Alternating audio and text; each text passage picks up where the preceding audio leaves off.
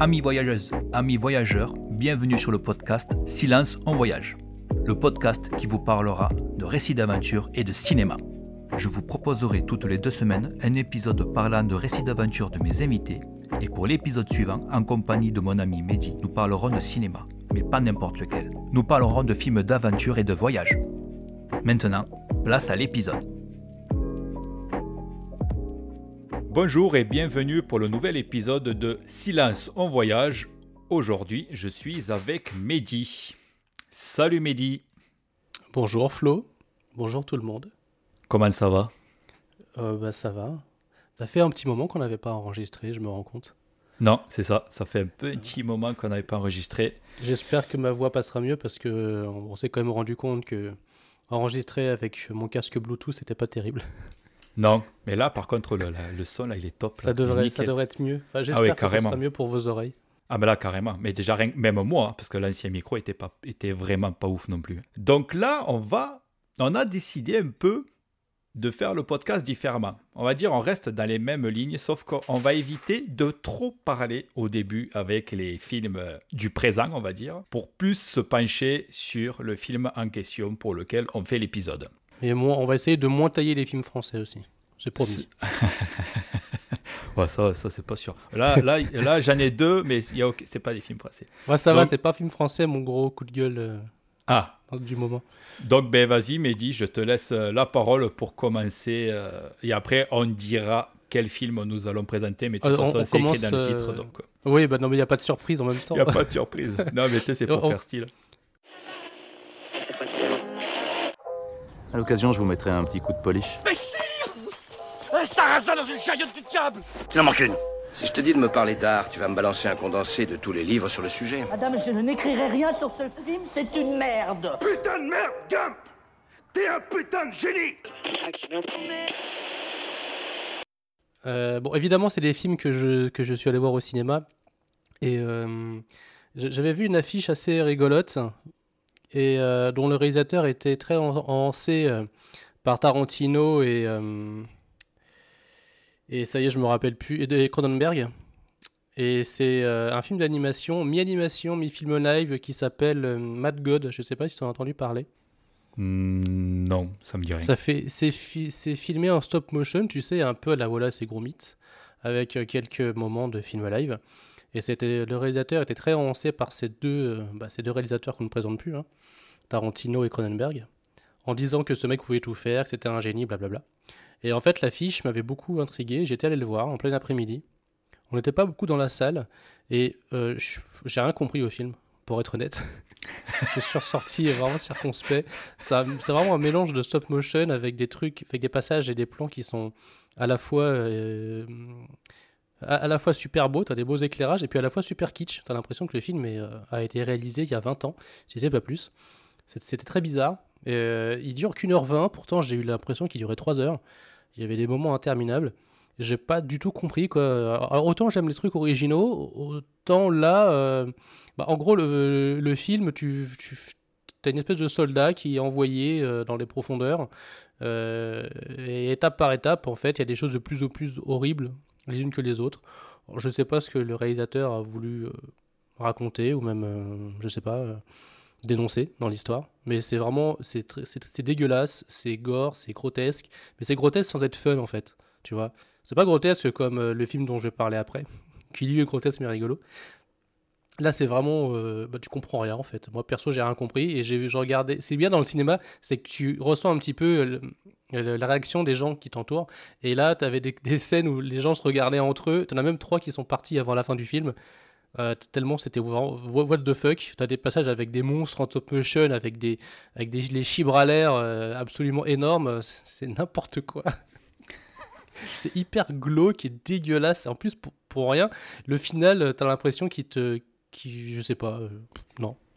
Ok. voilà, Mad God. ouais, on zappe. Caca, quoi, ouais. Ok. Alors moi, alors, bon, je ne l'ai pas vu au cinéma, mais c'est un film qui était euh, récemment au cinéma. C'est L'exorciste du pape. Ah putain, oui, j'avais vu ta story sur Instagram. Je, eh, ah ouais, j'ai fait une story là-dessus Oui, t'avais dit que c'était bien de la merde. Ah oui, ah non, c'était oui, oui, c'était vraiment très très nul, ouais.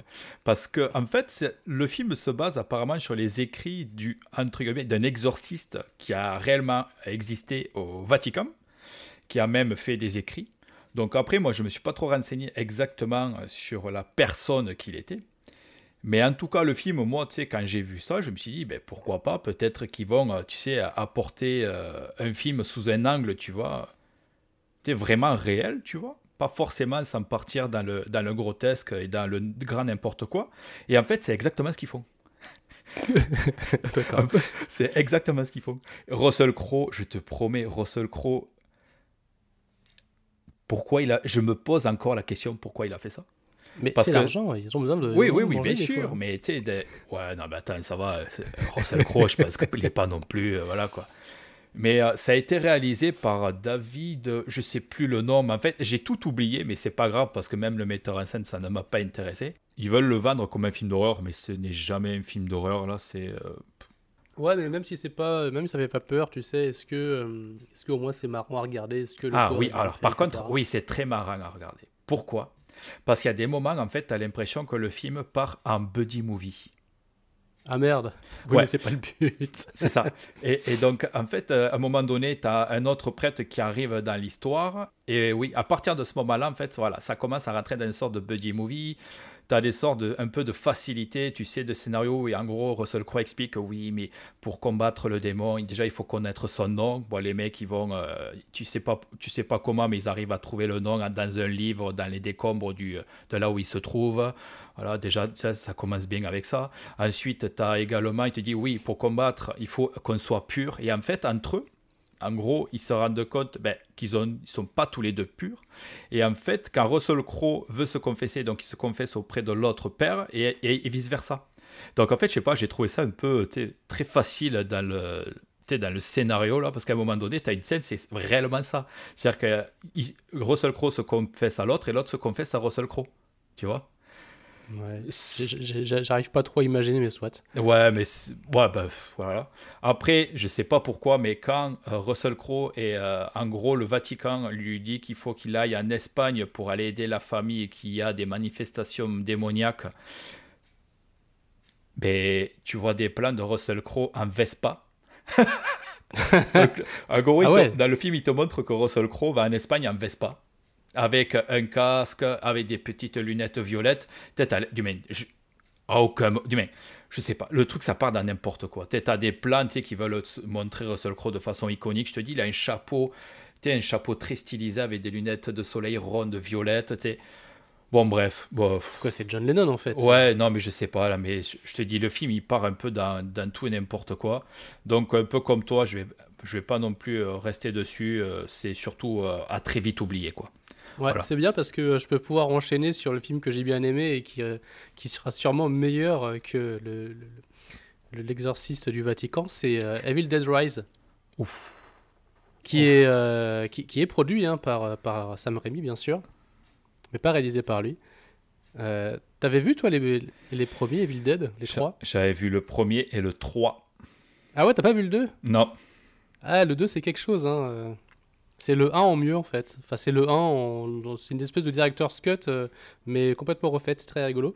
Mais en fait, le, le Rise, pareil, hein, je l'ai vu au cinéma. Je l'ai vu Et, aussi. euh, oh, c'est génial à quel point, euh, à quel point c'est bien gore et fun à regarder, que c'est dégueulasse. Ça fait pas vraiment peur en fait, mais euh, c'est vraiment très bien tourné. T'as tous des plans iconiques. Ils ont repris un peu, tu sais, la cheeky cam que Sam Raimi utilisait. Là, il se mettait la caméra sur la tête, il courait dans la forêt. Pour, Ouais. faire, euh, pour imager un petit peu, mettre dans le point de vue euh, de, de la présence démoniaque. Bah là, ils ont, ils ont utilisé des, des drones et c'est euh, plutôt bien fait. Et ils ont cassé un peu tout parce que ça commence en fait comme un slasher classique où tu as des ados qui se font tuer. Mais en fait, euh, ça se passe avec une famille dont la mère est célibataire et qui accueille sa sœur euh, qui a des problèmes avec les mecs apparemment parce que elle couche à droite à gauche, là elle est enceinte. Et, et- et en fait, des enfants se font tuer de façon très sale. Donc c'est plus des ados, on est vraiment sur des enfants, donc maximum 12-14 ans quoi. Mais ça change quand même pas mal, les propos sont différents. Si t'as l'occasion, euh, ouais ouais, re- regarde-le, il est vraiment très cool. Ben, je l'ai vu, moi, j'ai trouvé ça extrêmement naze. Ah ouais? Merde Je, je pense que le film, j'ai très très vite décroché. Je l'ai maté avec Alex. euh, ouais, je, ben, il y a une quinzaine de jours là. Et euh, ouais, je te dis, j'ai très vite décroché. Je sais pas, je trouvais que ça partait dans du grand n'importe quoi. Et je sais, j'ai jamais réussi à rentrer dans le film. Ouais, je, je trouve ça trop. Ouais, je sais pas, je trouvais ça trop gratuit. Je... Après, honnêtement. Euh, au gratuit, je sais pas, mais euh, ouais, c'est c'est comme marrant, c'est comme sympa à regarder. Bon, en tout cas, j'ai très vite décroché. Bon, et t'as aimé quoi, toi, dernièrement? Alors, moi, qu'est-ce que j'ai aimé dernièrement? Et là, tu vas être surpris. Attends-toi que tu vas être surpris, là. Je suis allé voir le seul film au cinéma. Bon, je suis pas allé voir Boys Afraid, malheureusement, au cinéma. Il n'y est plus en salle au Québec, là. Quelle tristesse. J'ai vu Les Gardiens de la Galaxie 3. Ah, moi aussi, tiens. Et franchement, eh ben, j'ai vraiment kiffé. J'ai Parce- bien aimé aussi. C'est le. Les, pour pour l'historique, un peu, tu vois, c'est dans l'univers Marvel. J'ai pas mal, on va dire, plus ou moins suivi jusqu'à jusqu'à Avengers Endgame. Et après, j'ai très très peu suivi parce que les personnages, justement, j'arrivais pas à m'attacher aux personnages, aux nouveaux personnages qu'ils présentaient. Par contre, les Gardiens de la Galaxie, que ce soit le premier, le deuxième et là maintenant le 3, je sais pas pour. J'ai toujours aimé ce groupe. hein. C'est pas pour rien que mon chat s'appelle Rocket, hein, de toute façon. Mais euh, j'aime, en fait, j'aime ce groupe de héros parce qu'en fait, c'est tous individuellement des individus cassés, tu vois, des, vraiment des, des individus à qui leur est arrivé des, des- vraiment des crasses. Par contre, ensemble, ben, ça match. Ça match, il, y a une bonne cohésion. L'humour, je trouve que dans les trois, alors là, là, je vais vraiment parler du 3, je trouve que l'humour, il est jamais grotesque, il est jamais lourd. Il est, Non, il est très drôle. hein. il est, ouais, ouais, non, mais vraiment. Et c'est, il est sur la même tonalité. Bon, de toute façon, c'est le même metteur en scène. James Gunn, il a fait le Oui, premier, oui. le deuxième, le troisième. Là, malheureusement, il part de l'univers Marvel. Il a signé chez DC. Donc, il sera plus euh, metteur en scène pour Marvel. Entre autres aussi, euh, si je dis pas de bêtises, James Gunn avait réalisé le nouveau Suicide Squad qui est sorti il y a un an, deux ans, là. Mais c'est ça, le 3, moi j'ai euh, vraiment. En fait, le truc c'est que j'ai toujours eu cette une sensibilité avec cette équipe là, des Gardiens de la Galaxie parce que je les trouve tous attachants, drôles. Et là, il est vraiment toujours resté dans le même ton. Je trouve que la backstory que tu as sur Rocket, ben, je la trouve vraiment intéressante parce qu'elle a vraiment un lien avec le, le méchant pour lequel ils combattent. Et en plus, qui n'est pas un méchant, euh, un méchant un peu différent, je trouve. Et euh, après, toujours servi avec une musique dans le film, que la, musique, elle est parfaite, quoi. C'est vraiment un style de musique qui me plaît.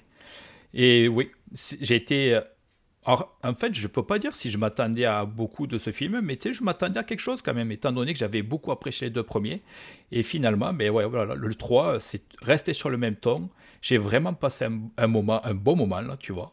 Donc, euh, je dirais pas que ça va être ça, pas non plus le film de l'année, tu vois, mais je pense que c'est un film que j'aurais euh, beaucoup de plaisir, de beaucoup de plaisir, pardon, à revoir. Avec ce metteur en scène là, je pense que Marvel ils vont y perdre beaucoup là, parce qu'il y a vraiment une patte. Même au niveau des monstres, tu les monstres quand t'as des monstres à l'écran, ils sont dégueux. Ouais, mais ils sont fous, ils ont tellement d'autres choses derrière. De quoi? Ils ont tellement d'autres choses derrière, euh, d'autres personnages en licence. Oui, oui, oui. Mais Ah, c'est, mais j'ai, voilà, moi je, je trouve ça. Tu vois, j'ai, j'ai, quand j'ai vu le, le 3, je me suis dit, ah putain, c'est dommage, on va plus les revoir, quoi. Tu vois Mais parce que, ouais, je sais pas, je- ils sont vraiment tous, ils sont vraiment tous drôles, tu vois. Donc c'est, c'est ça. Et C'est, toutes bonnes choses ont une fin, mon cher. c'est ça. Donc tu vois, je pensais que tu allais être plus surpris que ça, mais c'est vrai que je voulais, je voulais en parler de- des gardiens, là. et de, de- du 3 là parce que ouais c'était une belle surprise encore une fois Tu peux jouer au jeu, hein, il me semble qu'il est encore sur le Game Pass hein, sur Xbox. ouais bon déjà il faudrait avoir accès à une console Mhm.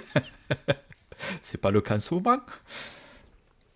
Mais en tout cas, si vous l'avez pas vu, ben, foncez voir Les Gardiens de la Galaxie 3, il est vraiment très bon. Et oubliez toutes les autres bouses de Marvel qui sont sorties récemment. Celui-là, il, les éclate toutes. Il n'y a pas photo. Donc, Allez, on enchaîne. On encha- maintenant, ben, on va passer sur le film que nous allons parler. Dans l'épisode précédent, vous avez suivi les aventures de Maxime, qui a fait son trek en Nouvelle-Zélande sur le Teararoa Trail. Et bien, avec Mehdi, on a décidé de vous parler aujourd'hui de Wild. Si ta volonté te lâche, dépasse ta volonté. Emily Dickinson et Cheryl Strayed.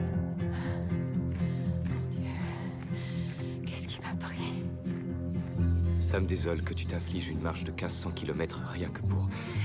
Finis ta phrase. Pourquoi je m'inflige tous ces kilomètres? Bon voyage, Cheryl. Tan, tan, tan, tan. Encore un film américain Encore un film. aux USA.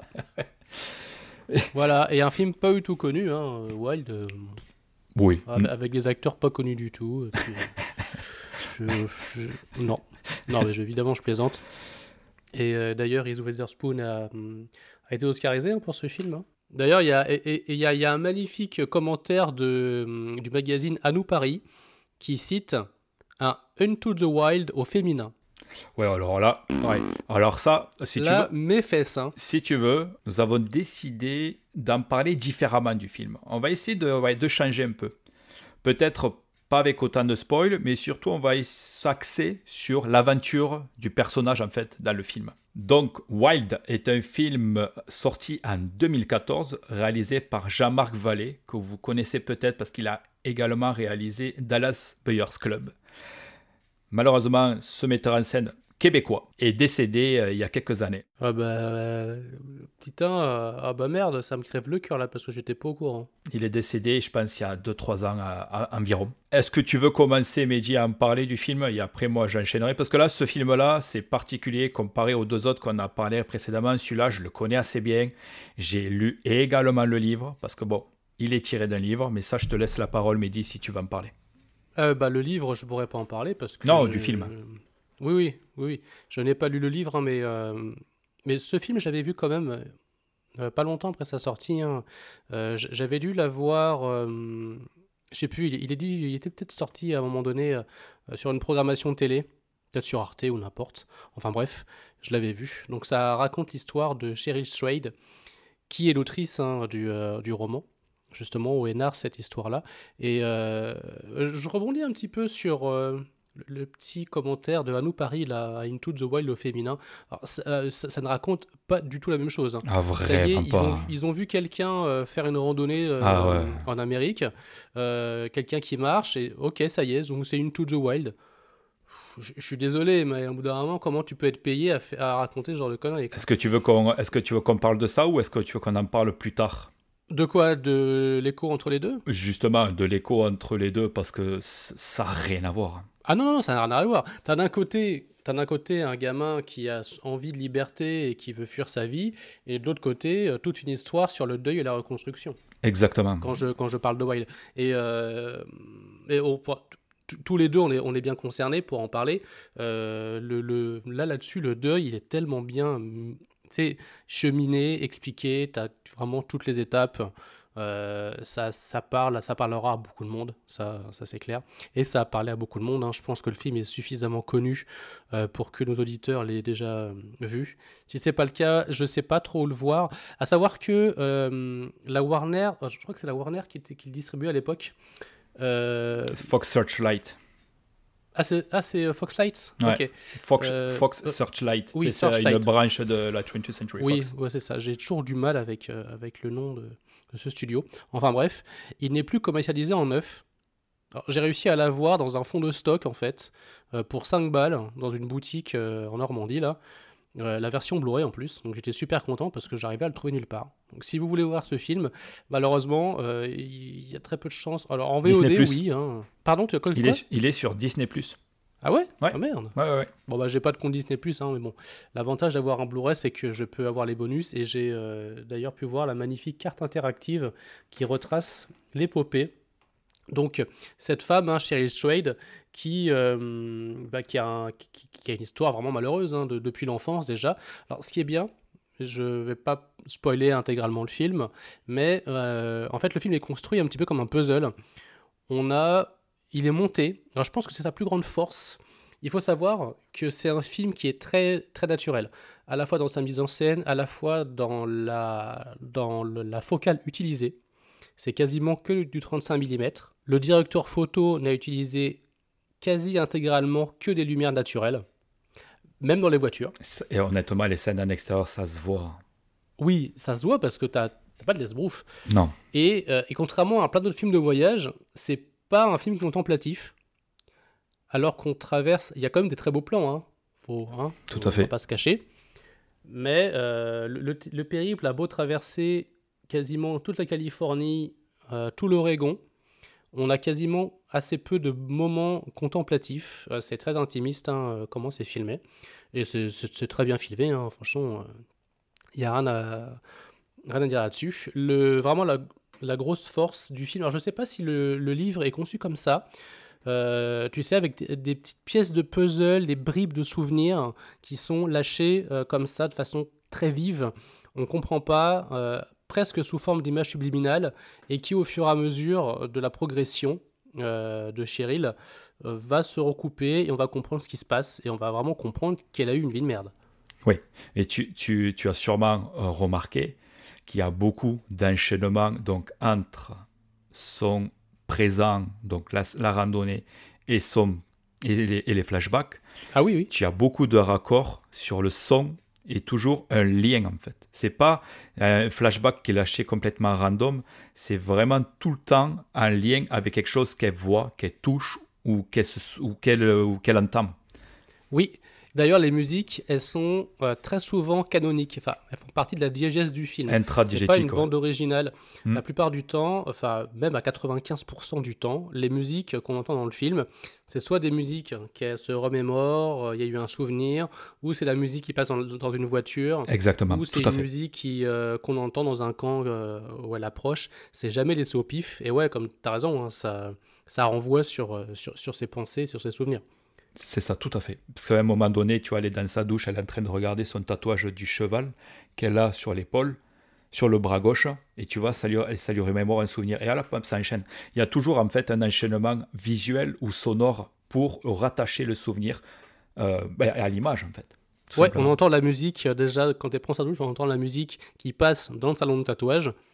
Et quand on, on arrive sur son flashback, on est dans le salon de tatouage avec la musique qui passe. C'est un, un exemple parmi tant d'autres. hein. Justement, ben, c'est vraiment, euh, vraiment intéressant comme approche parce qu'en fait, ben, c'est toi en tant que spectateur, tu te mets vraiment dans sa peau. Parce que même quand tu but, parles, ouais. quand tu parles d'images subliminales, je me doute que quand tu marches, quand tu marches, tu sais, des centaines de kilomètres, que tu es tout seul, que tu fais ça de toute la journée, ton cerveau, il doit marcher à 1000 à l'heure des fois, tu vois. Tu dois énormément de te rappeler de souvenirs, tu sais, très brefs ou des fois plus, des, souvenirs beaucoup plus ancrés. Mais euh, moi, c'est ce que j'avais aimé dans le film. C'est vraiment ce- le, le ressenti que tu peux avoir toi en tant que spectateur. Tu sens le, tu sais le, ben, tu te mets dans la tête de, de Cheryl Stride.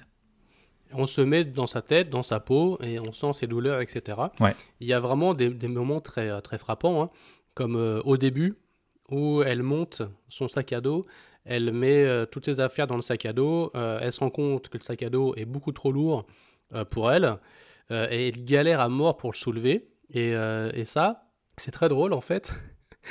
Ils n'avaient pas dit à, à Ah ouais? à quoi servait chaque objet et ce qu'elle devait mettre dans le sac. Ils ont juste entreposé tout le bordel sur le lit.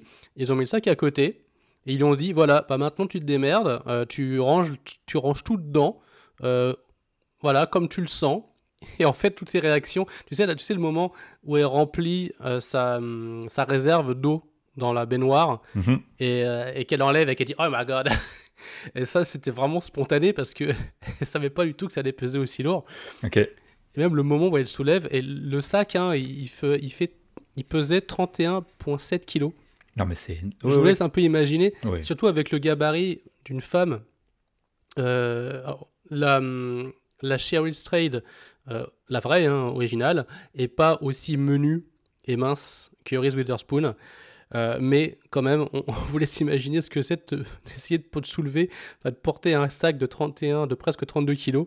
Ça doit être assez horrible. Pour qui que ce Et soit. marcher après avec. hein. Parce que elle fait, euh, avec le sac blindé comme ça, euh, attends, elle arrive au premier camp au bout de 160 km, il me semble. Oui. Un muro, oui.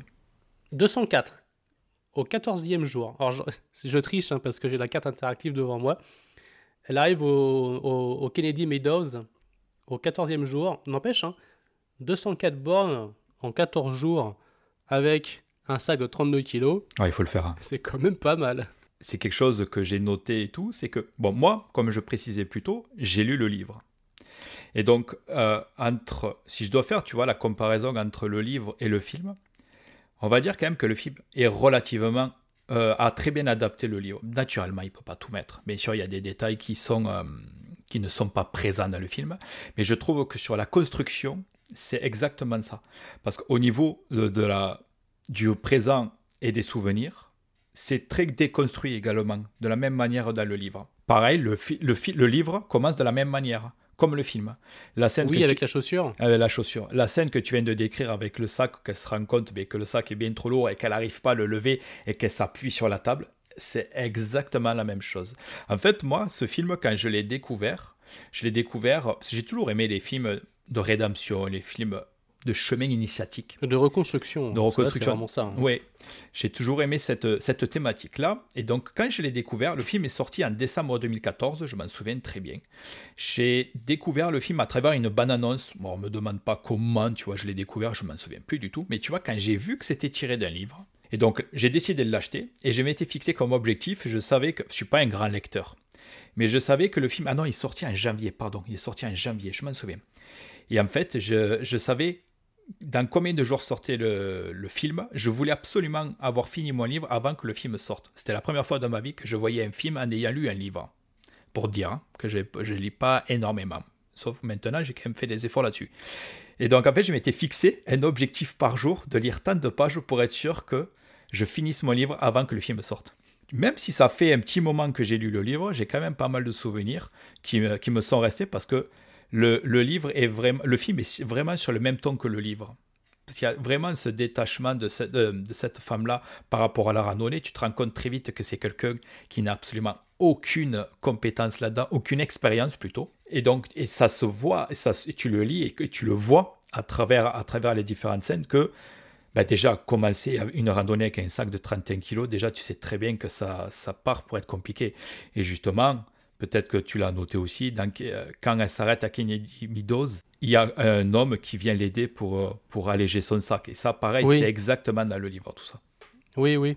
Mais il n'y a, pas que la scène où elle remplit son sac hein, qui montre vraiment de son inexpérience. Le fait qu'elle monte sa tente aussi, tu sais, qu'elle Ah, oui. galère. Et, et pareil, hein, euh, l'équipe lui avait pas, enfin, l'avait pas briefé sur comment monter la tente. Elle l'a fait vraiment euh, en totale improvisation. Elle savait pas comment monter une tente, enfin cette tente-là en particulier. Euh, et, et il, il leur avait pas dit, en fait, il lui avait pas dit que euh, la bonbonne de gaz, enfin d'essence, n'était pas compatible avec le réchaud. Alors attends, faut, que je- faut que je précise quelque chose là-dessus. Parce que toi, alors, à l'heure où on enregistre le podcast, le podcast de Maxime n'est toujours pas sorti. Donc moi, il n'y a que moi qui suis, qui suis au courant de cette histoire-là. Ce qui est très drôle, c'est qu'en revoyant le film Wild, bien en fait, je me suis rendu compte que Maxime, il va le raconter dans son podcast. De quoi? Qui bien, qui à un moment donné, euh, il s'est, trompé de carburant pour son, euh, pour son réchaud au début de Ah. son, euh, de son trek en Nouvelle-Zélande. Donc je trouve ça très drôle. Quand j'ai vu ça, j'ai dit c'est génial parce que du coup, ça fait un écho à, la- à l'aventure de Max en fait. Mais ouais, mais c'est bien, bah, tu as bien fait en même temps de choisir ce film-là, même si ça passe encore aux USA. Promis, hein, on ira dans un autre pays euh, la, prochaine fois. On sait pas encore quel film présenter, mais on, cha- on changera de pays, j'espère. Oui, mais après, toute moi, ça me semblait assez évident parce que Maxime nous présente une histoire, euh, son, comment dire, oui, son histoire à travers un sentier, en rando- un sentier de randonnée en Nouvelle-Zélande qui fait environ 3000 km. Quand on a, moi, je sais, quand j'y ai pensé, automatiquement, j'ai pensé à, à Wild parce que c'est un des rares films qui parle vraiment d'un long sentier de randonnée. Il y en a d'autres, mais je voulais vraiment, vu que Ma- Max l'a fait, ça, l'a fait tout seul, ben, tu sais, je voulais vraiment le lien avec Wild vu qu'elle l'a fait également seule. Or, seule. Oui, Tu oui, te et puis parler quand, même, euh, parler quand même aussi d'un film classique, hein, c'était important. Alors, il y avait une question euh, que je voulais te poser, c'est toi qui as lu le livre. Oui. Est-ce que euh, tu, tu ressens aussi dans, dans le bouquin que son sac et le fait qu'il soit aussi lourd, ça montre vraiment à quel point elle se trimballe tout son passé, son fardeau, avant de l'alléger Je pense. Parce que moi, c'est ce que j'ai c'est ce que j'ai ressenti à mort hein, en regardant le film. Eh bien, tu sais quoi? Ça, c'est un truc auquel j'ai jamais pensé. Tu vois, j'ai- j'ai- j'ai- c'est c'est très intéressant comme idée. Euh, D'un point de vue cinématographique, mais dans le livre, j'ai- quand j'ai lu le livre, à aucun moment j'ai pensé à ça. Tu sais, le fait qu'il soit surchargé par rapport à son passé. Ouais, mais c'est parce que c'est pas une, euh, une fiction. c'est quelque chose de réaliste. Donc forcément, c'est quelque chose qui est arrivé. C'est, euh, elle s'est pas dit elle dans sa tête, euh, ouais, euh, j'ai un bagage émotionnel long comme le bras, voilà, je vais remplir mon sac pour me. Quoique, à un moment donné, je me suis pas demandé parce que on va y revenir après, mais ça, l'histoire parmi ses douleurs et les raisons de, son, de sa randonnée, c'est qu'elle perd sa mère vraiment très jeune. Euh, sa mère a 45 ans Mhm. quand elle décède d'une. Alors, je ne sais plus de quoi exactement, mais je crois que c'est une maladie de la colonne vertébrale. Et, euh, et j'ai vu beaucoup de liens avec le fait qu'elle se trimballe le sac. Euh, Je me suis demandé pendant tout le film si c'était pas volontaire qu'elle le remplisse de conneries qui servent à rien, juste pour se faire souffrir le dos. Et on voit plusieurs fois hein, les hématomes en bas de son dos. Euh, quand elle prend sa douche euh, ou quand elle se change par exemple. Et euh, tout le long du film, je me suis demandé, mais merde, est-ce que inconsciemment, elle, elle s'est pas dit, je vais me charger comme une mule vraiment pour souffrir comme ma mère a souffert quoi. Ouais, ouais. Mais après, je pense que ça peut être des très très bonnes thématiques à apporter au cinéma, justement, dans le film. Mais euh, moi, je l'ai plus interprété par le fait que son sac soit surchargé par de, de l'inexpérience, tout Oui. simplement. Non mais oui aussi, C'est c'est ça. vrai. Mais non, mais après, ce que tu dis, c'est très intéressant parce que d'un point de vue cinéma, c'est intéressant comme idée. Le fait de. ça, devient- ça, ça dépend aussi, euh, ça dépend aussi de notre propre passé, parce que un film, il va pas raconter la même chose à tout le monde. Tout à fait. C'est ça qui est bien, dans- c'est ça que, que, j'aime dans le cinéma, c'est qu'on va tous un petit peu l'interpréter à notre manière. Ouais. Même un film aussi simple et naturel que, que, que Wild, euh, on, a, on va avoir nos ressentis différents. Euh, comme euh, toi, autant que moi, on a connu aussi un deuil, on l'a sûrement ressenti d'une manière différente que d'autres personnes qui l'ont jamais connu. Oui. Euh, là, enfin, ça m'a frappé, ce moment-là, avec son sac, euh, le, sac, et même, euh, c'est vers la moitié où on revient sur le passage où elle balance sa chaussure en criant euh, Fuck you, bitch Ouais. que j'ai que j'ai adoré et, et c'est à partir de là je me suis dit ok là elle a craché toute sa colère parce qu'en plus on le voit avec les flashbacks elle est, en colère contre tout et n'importe quoi le fait que sa mère soit mourante etc et dès lors où elle se met à hurler à jeter ses chaussures et à se faire une, paire de chaussures improvisées avec ses sandales et, le, scotch euh, là pour moi j'ai vraiment ressorti ça comme le point de rupture et à un moment, enfin vraiment le moment du nouveau départ. Parce qu'après, il n'y a plus de scène où elle est en colère. hein. Alors, moi, par rapport au, au livre, je t'avoue que même si j'ai quand même des souvenirs, vraiment pour rentrer dans les détails, je t'avoue que maintenant, ça commence à être un peu plus flou parce que le film, le, le livre, je l'ai lu il y a maintenant euh, 9 ans déjà. My God. Ouais. Ça Ouais, rajeunit ouais. pas tout ça. le film a bientôt 10 ans, mon Dieu. Mais dans le livre, oui, totalement. Parce qu'il y a le renouvellement en fait émotionnel et en fait aussi à travers ses chaussures. Quand elle va récupérer les nouvelles chaussures, parce que ces nouvelles chaussures, les anciennes, lui faisaient mal aux pieds en fait. Oui, parce que comme euh, tout, euh, tout débutant, hein, moi ça m'est arrivé aussi en randonnée. Quand j'ai commencé mes premières randos et acheté mes premières chaussures de randonnée, je les ai prises à ma pointure habituelle. Il ne faut pas faire ça. Sachez-le, hein, si vous voulez faire des randonnées de très longue distance, même de moyenne distance, prenez toujours au moins une pointure de plus. Et ne partez pas en randonnée avec des chaussures neuves. Et organisez-vous. Oui, c'est ça. Faites un petit. euh, ne prenez pas de flash euh, sur votre appareil photo. D'ailleurs, c'est marrant parce que quand j'avais vu. euh, tu sais, t'as une espèce de descriptif du sac de, de, de Cheryl Strayed. Et elle a quand même un bon gros réflexe hein, dans son sac. Oui. En plus du flash. hein. Et d'ailleurs, le, le, le, le- le générique, le générique se, se, se, se déroule avec des photos d'elle. Oui. Oui, oui, tout à fait, ouais. C'est vraiment très chouette ce Et- genre de d'ailleurs, elle se-. Elle sépare de son flash à Kennedy Meadows avec le, avec le monsieur qui le- qui l'aide Ouais. à, à alléger son sac. Avec les 16 capotes. Ouais, c'est ça. Mais après, ce- ce- on a oublié aussi de préciser parce que certes, elle fait un deuil, mais elle est aussi en reconstruction, pas uniquement avec le deuil de sa mère, mais aussi avec, on va dire, sa tendance à être très infidèle. Ah mais Parce de toute façon, attends. si, si on veut, si on veut remettre les choses dans l'ordre, en fait, dans toutes les galères dans sa vie, on va commencer par le fait que son père, euh, et c'est marrant parce que ça me fait vachement penser à ma vie aussi, le fait que son père soit un alcoolique violent, qu'elle a dû euh, assez souvent penser les blessures de sa mère. euh, ça, justement, c'est beaucoup plus, beaucoup plus décrit dans le livre. Dans le film, ça l'est, mais c'est très succinct. Tu as Ouais, une scène. on n'a pas besoin en fait d'en savoir plus. Oui, à ce je, moment-là. Je pense que c'est pour ça aussi qu'il a, qu'il a élagué certaines, certains chapitres du livre aussi. Oui, donc il y a eu ça, il y a eu ensuite euh, bah, la, maladie, euh, la maladie de sa mère, alors qu'elle avait l'air d'avoir une vie assez stable hein, à ce moment-là. Oui. Donc la la maladie de sa mère, qu'elle perd relativement tôt, puisque le médecin lui annonçait un an à vivre, et en fait elle est décédée au bout d'un mois, à peu près. Euh, elle était mariée à cette époque-là, et euh, après, justement, après la mort de sa mère, elle s'est mise à être complètement déglinguée, À se droguer à, beaucoup. hum, à, en fait, à sauter dans les bras de n'importe quel type, euh, euh, à, à- se mettre à la drogue, etc. Arrivé après aussi au divorce avec son, son mari, alors qu'ils ont l'air quand même extrêmement proches et complices. Et, et je, C'est Je c'est pense- quelque chose de rare. hein. Euh, oui, oui. Alors, tu vois, justement, c'est par rapport à tout ce que tu détailles, il faut savoir que quand elle fait cette randonnée, cette femme-là n'a pas encore 25 ans. Donc, tu vois que déjà, le passif qu'elle a assez lourd à, cette, à ce jeune âge, en fait. Tu as l'impression qu'elle a eu euh, plusieurs vies, là, Sherry Stride. Ouais, j'ai l'impression que c'est ma crise de 35 ans, quoi. Ah, c'est qu'elle, elle a incroyable. Fait, euh, fait ça à 25 piges. Mais c'est assez fou, donc t'as vraiment tout. hein. Et c'est quand même assez rare au cinéma. Alors je sais pas si euh, dans le livre c'est écrit de la même manière, à quel point euh, elle est restée complice avec, euh, avec son ex-mari. Mais dans le film, tu fait. vois quand même vachement bien, c'est très mis en scène. hein. Euh, tu vois bien à quel point les deux sont hyper liés malgré ses, ses gros travers.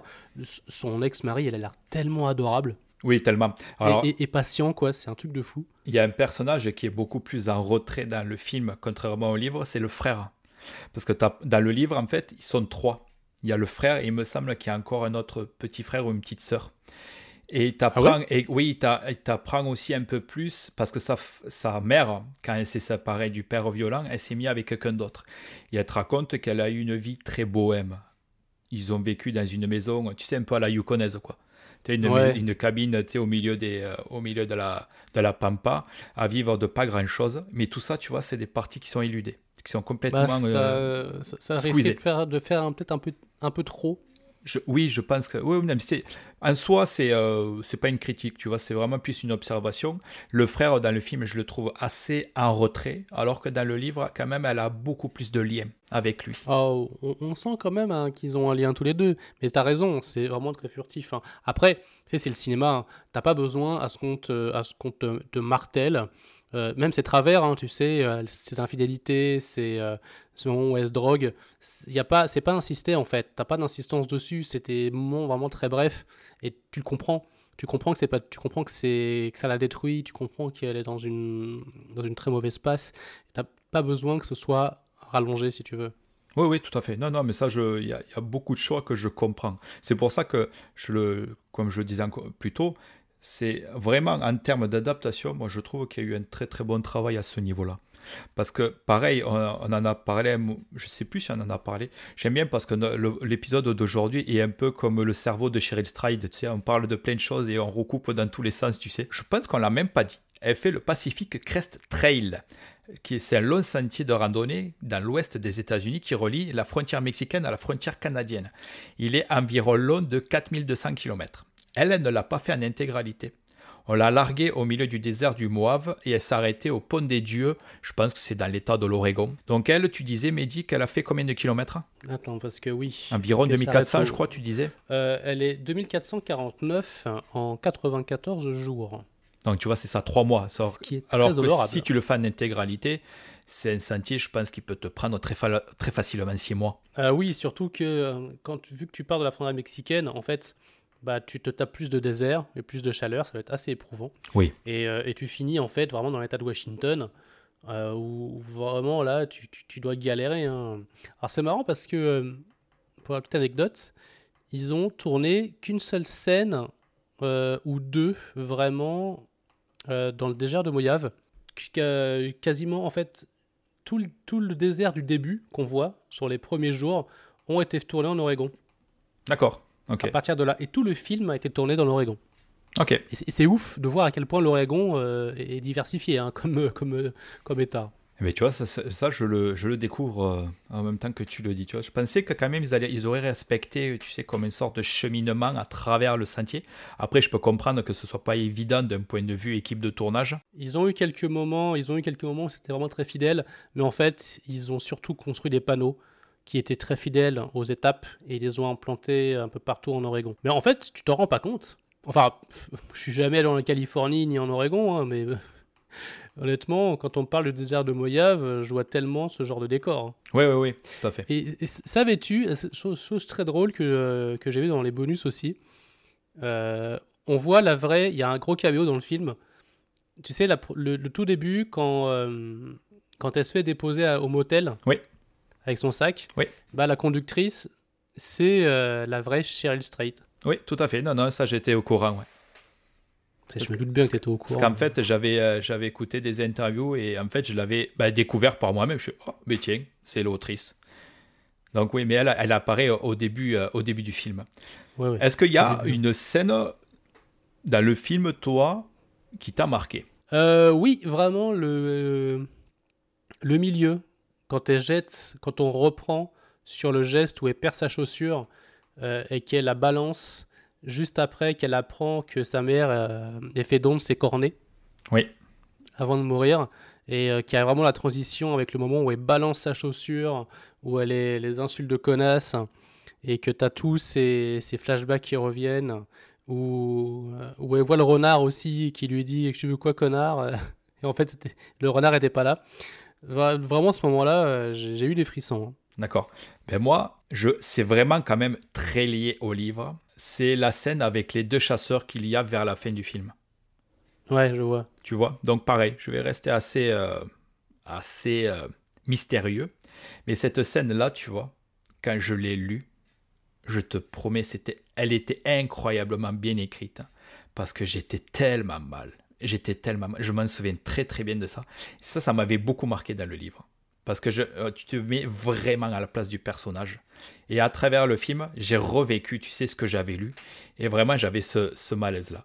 Mais ça reste un peu différent de toi et même du cheminement du personnage par rapport au film. Mais moi, c'était plus par rapport à, tu sais, un ressenti que j'ai eu par rapport au livre. Ça, c'est une scène qui m'avait marqué. Parce que je trouvais que, je trouvais que dans le film, je, voilà, je, je t'ai dit, je, je me suis remémoré cette, ce moment-là quand je l'ai lu et j'ai revécu la même chose, quoi. Est-ce que tu avais peur de te retrouver toi aussi seul euh, face à deux chasseurs euh, qui te demandent si t'as de l'eau? Ben ouais, c'est quand même, euh, tu sais, je veux dire, c'est. non, mais ce qui, te, il te le montre aussi au début du film avec le monsieur qu'elle rencontre au début dans le désert de Moab. Ouais, il est très très bien ce moment-là dans la camionnette. Qui a toujours, tu vois, il te l'amène, le metteur en scène, sur un, un ton un peu tendancieux, sauf qu'au final, parce que tu te mets dans l'esprit de la femme, tu te mets à la place de Cheryl Stride qui, elle, voit, peut voir la menace masculine partout. Et là, en fait, je, trouvais ça bien amené parce qu'au final, tu te rends compte que le monsieur, il n'a absolument aucune euh, arrière-pensée et que c'est elle de suite qui se fait des films. Donc ça, c'était euh, un moment qui, était intéressant, ouais. Ça, c'est l'effet Marcel et chapeau de cow-boy aussi. Oui, oui, oui, bien sûr. La, gros, la bonne voix, tu sais, la bonne voix. Mais c'est... Sortez de mon champ. Parce qu'après, quand tu vas chez lui, tu te rends compte bah, qu'il il est marié. Bon, ça, n'empêche, l'un n'empêche pas l'autre, de toute façon. C'est pas parce qu'il est marié qu'il peut ça. T'as pas besoin d'attendre ce moment-là, quoi. Dès, lors qu'il sort son, euh, son bout de réglisse et qu'il lui dit euh, Tu veux un bout de réglisse avec moi Ça détend direct l'atmosphère. Tout à fait, tout à fait. Après, à un moment donné, tu le disais un peu plus tôt euh, pendant l'enregistrement, moi j'aime beaucoup la façon comment il t'amène l'inexpérience de Cheryl Stride à travers les, les jours. Parce que comme tu disais au début, c'est à travers le carburant, mais c'est également à travers la tente, mais aussi au niveau de la nuit. Moi, c'est aussi un moment donné, un moment qui m'a marqué, c'est quand elle se met dans la tente pour dormir avec ta le son qui est beaucoup, beaucoup, beaucoup axé sur ce qui se passe à l'extérieur et tu te mets à sa place en fait en train de psychoter totalement en interprétant chaque moindre son.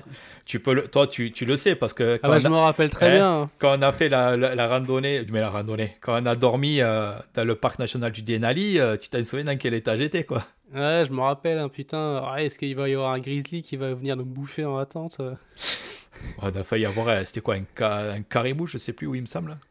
Ils étaient un caribou dans une rivière. Mais c'est marrant parce que je me rappelle d'un plan dans ce film-là où tu sais où elle, où elle, allume la lumière. Tu vois la tente en fait vraiment au loin. Euh, tu vois tout, tout, le paysage et tu vois juste un petit bout qui est de, de, lumière dans toute la nuit. Oui. Et euh, elle éteint la lumière, mais elle la rallume juste après. Elle est vraiment pas rassurée. Et en fait, tu as une longue focale et tu Oui. Au premier plan, tu vois une forme floue, Ouais, tu dis merde, qu'est-ce que c'est? Et ça, la caméra en fait le point sur le truc et c'est un lapin. Tout à fait. Non, mais c'est ça. Moi, j'avais bien aimé le, le fait, euh, la mise, euh, la mise en situation euh, du personnage, tu vraiment. Parce que je pense que pour 90% des gens qui ont vu le film, c'est. Ils se retrouvent exactement dans le même état d'esprit qu'elle, parce que c'est un certain amateurisme. Parce que là, il faut, faut se dire que tu fais une randonnée pendant plusieurs semaines, plusieurs mois, tout seul au milieu de rien. Donc c'est vrai que t'as Ouais. ce- tu peux avoir ce côté ah, euh, très épeurant. Mais surtout au désert de Moyave où euh, bah, t'as pas d'eau quoi. Ah oui, Là, t'as- là, là, là, je crois qu'elle se trimballe euh, plus, plus de 10 kilos de flotte avec elle. Ça fait juste 10 litres. hein. Euh, 10 litres, euh, ça fait pas une semaine. hein. N'empêche, quand tu te trimbales ça, c'est très compliqué. T'as beau avoir un filtre à eau avec toi, euh, si t'as pas de courant d'eau ou quoi que ce soit, euh, t'es un peu foutu. C'est ça. Mais euh, le, truc, le truc est vraiment aussi bien amené. hein. Je ne sais pas si c'est à, ce point-là présenté dans le livre. C'est tu vois à quel point, euh, bah, déjà expérimenté, ça c'est sûr. Tu le vois hein, dès le début. Et euh, c'est aussi à quel point elle est vraiment aidée. Elle a de l'aide en fait. Et ça, c'est un gros passage du deuil où tu as envie en fait de faire une aventure, enfin tu as envie de, de- de t'isoler, tu as envie d'être seul, très clairement. Mais tu as tu as forcément besoin d'avoir un appui, d'avoir un soutien émotionnel, euh, d'avoir euh, des, des- gens ou des choses euh, à te rattacher. Là, en fait, elle rencontre beaucoup de gens qui vont l'aider, qui vont la soutenir. Il va y avoir beaucoup de moments où elle va avoir des petits obstacles et tu as l'impression, toi, en tant que spectateur, qu'elle va se péter la gueule ou qu'elle va se noyer, que c'est quelque chose d'assez insurmontable. Mais en fait, c'est une petite chose. Tu sais, quand elle passe le long de la falaise et qu'il y a un gros rocher qui Oui. la bloque, bah, c'est pas gros, en fait, comme obstacle à placer. Mais elle y va tout doucement, euh, vraiment pour le f- enfin, petit à petit, tu vois. C'est comme ça que tu te reconstruis, c'est avec des petits bribes de rien, à droite, à gauche. Tu vois des gens, tu franchis les étapes, tu franchis les obstacles, etc.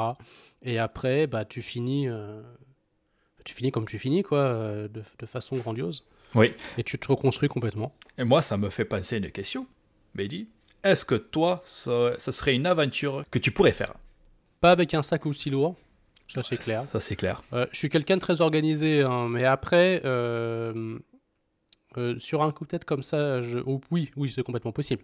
Mais après, euh, je suis suffisamment orga- organisé pour pas me taper un sac de 32 kilos, déjà parce que physiquement, je le pourrais pas. Je sais pas comment elle a réussi à faire à plus de 100 bornes, enfin, deux semaines de, de, de- route avec ça sur le dos. Euh, honnêtement, je, enfin, je m'inclinerai jamais assez pour, euh, Ah, pour moi, respecter ça. Moi, je sais très bien que d'entrée, ça, ça serait euh, quelque chose quasiment impossible pour moi parce que Je le ferai, je le ferai. Franchement, j'aurais vraiment, c'est quelque chose que j'aimerais beaucoup faire euh, avec une bonne organisation.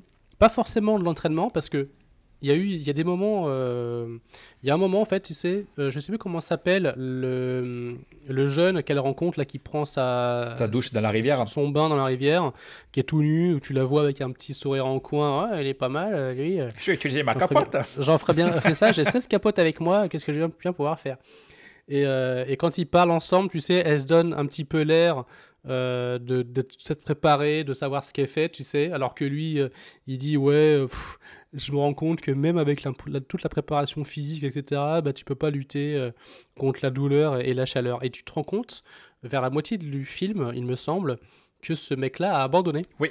Elle apprend ça par le biais d'une de la seule femme qu'elle rencontre à travers le C'est vrai. PCT, qui lui Ouais. dit que un tel, je me souviens plus du prénom, a abandonné. ouais. Ouais, ouais, à abandonner. Et c'est là que tu te rends compte que euh, bah, c'est une putain de victoire de l'esprit sur le corps. Tout le film, c'est ça, de toute façon. Oui, tout à fait. Mais c'est là où c'est vraiment intéressant, justement, parce que de la même manière, c'est vraiment montré dans le film au début. Elle fait, la première journée, je crois qu'elle fait même pas 8 km. Elle fait 8 km. Ouais, c'est Elle ça. hein. pose sa tente au bout de 8 bornes. tu Ouais, vois ouais.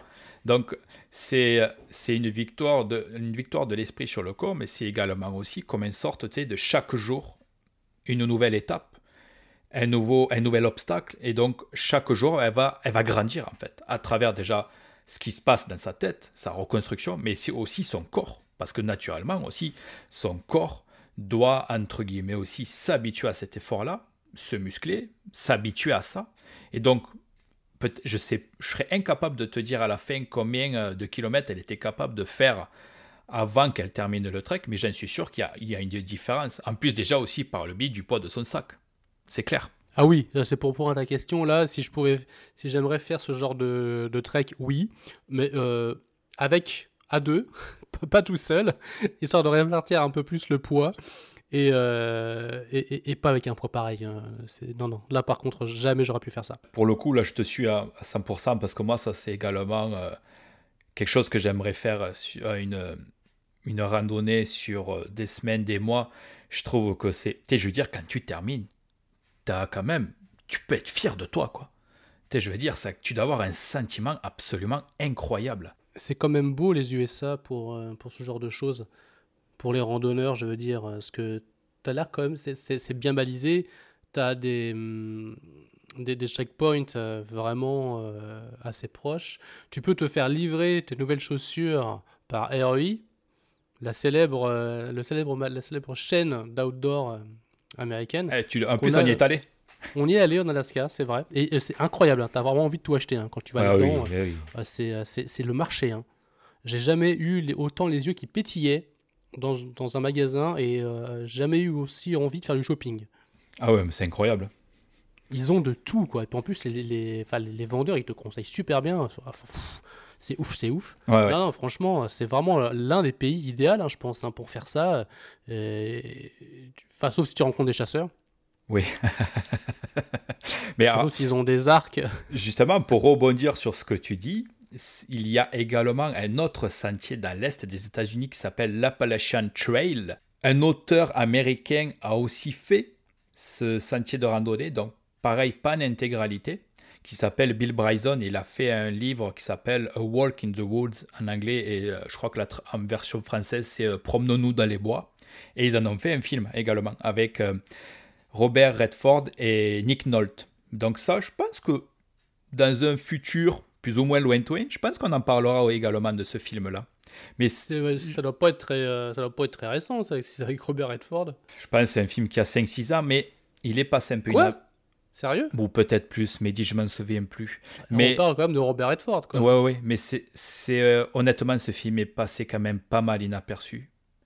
Donc euh, ça, ça m'étonne pas que tu ne que tu n'aies pas entendu parler de ce film. Par contre, le, livre, si un jour tu as l'occasion de le lire, Bill Bryson, Promenons-nous dans les bois, je te le conseille parce que là, par contre, le livre est amené de façon beaucoup, beaucoup plus comique. Parce que là, contrairement à Cheryl Stride qui est parti seul, là, il part, il part à deux. Donc Bill Bryson et son ami d'enfance, qui s'appelle euh, Katz dans le, dans, le, dans le livre. Et là, par contre, il part avec Katz, et tu sens qu'en fait, dès le début, ça va être compliqué parce que le mec n'a absolument aucune expérience, mais c'est surtout que c'est combiné avec l'âge. Parce que quand ils le font, ce sentier de randonnée, ils ont une soixantaine d'années. Ah, bah c'est pour ça qu'il ne doit pas être si vieux que ça, ce film. Non, non, non, il n'est pas, il est, je dis, il est pas très vieux.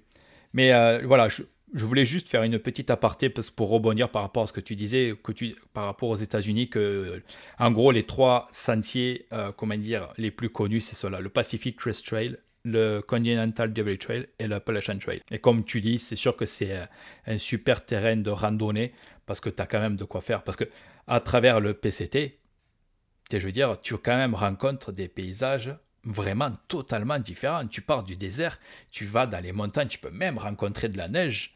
Et après, tu peux, tu redescends. Je pense, je sais pas si l'Oregon, Washington et Oregon, ça reste des euh, sur le sentier si tu restes en altitude, mais tu vas rencontrer quand même pas mal de paysages assez variés, quoi. Ah, il y a eu des moments en Oregon aussi hein, où elle était en altitude et euh, avec de la neige partout. Hein. Si, si. Hein, oui, oui, oui. T'as quand même pas mal de, de variétés. Mais en tout cas, la Cheryl Stride, je ne sais pas si on l'a dit plus tôt, elle n'a pas fait le sentier jusqu'à la frontière canadienne. Elle s'est arrêtée au Pont des Dieux. Donc, oui, oui, tu l'as dit. Oui. Donc, après, euh, moi, honnêtement, je m'en souviens absolument pas dans le livre s'il y a un lien par rapport à ça. Je pense que c'était, à mon avis, euh, peut-être, elle arrivait à un point où bah, je pense qu'elle elle avait le, le, sentiment de devoir accompli par rapport à sa reconstruction, à mon avis, c'est surtout ça. Parce que le film, il te l'amène de cette manière-là. Là. Oui, où vraiment euh, elle, a fait le deuil de ses idées noires et de toute sa vie passée, et, que maintenant, bah voilà, il faut aller de l'avant. C'est simple à dire hein, comme ça, mais bon, c'est ce qu'il faut faire. Il y a aussi, en plus, moi je vais te le dire, c'est aussi la thématique du pont, où justement le fait de franchir un pont t'amène vers une nouvelle personne en fait. Tu as aussi cette Ah, thématique. où, toi? Il me semble, il me semble que c'est dans la mythologie. Je sais plus dans quelle mythologie, mais il y a une, il y a une thématique très souvent à, à mener avec le pont, c'est que le fait que tu commences d'une rive, que tu traverses le pont pour atterrir sur une autre rive, tu vas être quelqu'un de nouveau. C'est intéressant, je regarderai ça. J'aurais pu étudier le- la chose pour enregistrer le podcast, mais j'aime ce côté un peu, tu sais, un peu improvisation. Comment trouves-tu le film? Eh ben, je le trouve très bien. Ah, c'est magnifique. T'as d'autres questions?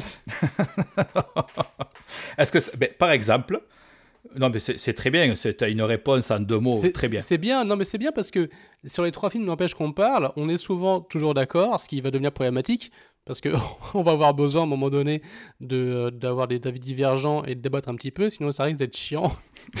et on a parlé que de bons films et de films qu'on aime. Ce serait bien de trouver un film de voyage, tu sais, qui, qui est pourri, qu'on n'aime pas, euh, mais qui essaye de raconter quelque chose. J'en sais rien si ça existe. Ouais, c'est ça. Est-ce que ça existe? Mais C'est- marrant parce que c'est ça, quand tu vois le, enfin, les, les nanars ou les films nuls, bah, j'ai l'impression que les films de voyage, ils ont, ils ont pas cette malédiction. C'est toujours des bons films en Moi, fait. je pense qu'il y a moyen de trouver quand même, vraiment. Ah, ce sera le défi pour une prochaine émission, trouver un film pourri, comme ça on... Non, putain, un film que toi t'aimes bien et, et un film que j'aime pas, euh, ça, ça pourrait être vraiment génial, quoi, pendant une heure de discuter de ça. C'est ça. Et je pense que je vais terminer euh, cet épisode là-dessus. Est-ce que ça t'a donné envie de lire le livre? Oui, ah bah, complètement. Et de toute façon, j'ai un gros problème avec ça, c'est qu'à chaque fois que je regarde un film qui est tiré d'un livre, évidemment, ça va être euh, comme euh, Into the Wild, ou même des films de science-fiction. Quand j'avais vu Blade Runner, j'ai très longtemps eu envie de lire la nouvelle euh, les, les androïdes rêvent-ils de moutons électriques que j'ai lu assez tard euh, au final. Et je me suis rendu compte que l'histoire est vraiment pas du tout la même. Mais, euh, mais, mais c'est pas grave, ça y ressemble quand même beaucoup. Euh, oui, oui, évidemment que j'ai envie de, de lire ce livre. Et j'aurai pas le temps parce que là, j'ai une série de quatre bouquins à lire et ils sont assez épais, les bouquins. Je pense que j'en ai pour six mois d'accord. au minimum. Bah, Celui-là, en plus, il n'est pas, il est pas non plus très léger. Il, a, il est quand même assez consistant. Ça va être ça le problème. En fait, les bouquins, je les emmène surtout en voyage et je suis pas comme Cheryl Strayed. Si je prends un bouquin en voyage, j'en prends un seul et j'en prends pas quatre qui pèsent une tonne. J'en prends un et euh, dans l'idéal, quand je le finis, bah, je le mets dans une boîte euh, de dons et j'en prends un autre.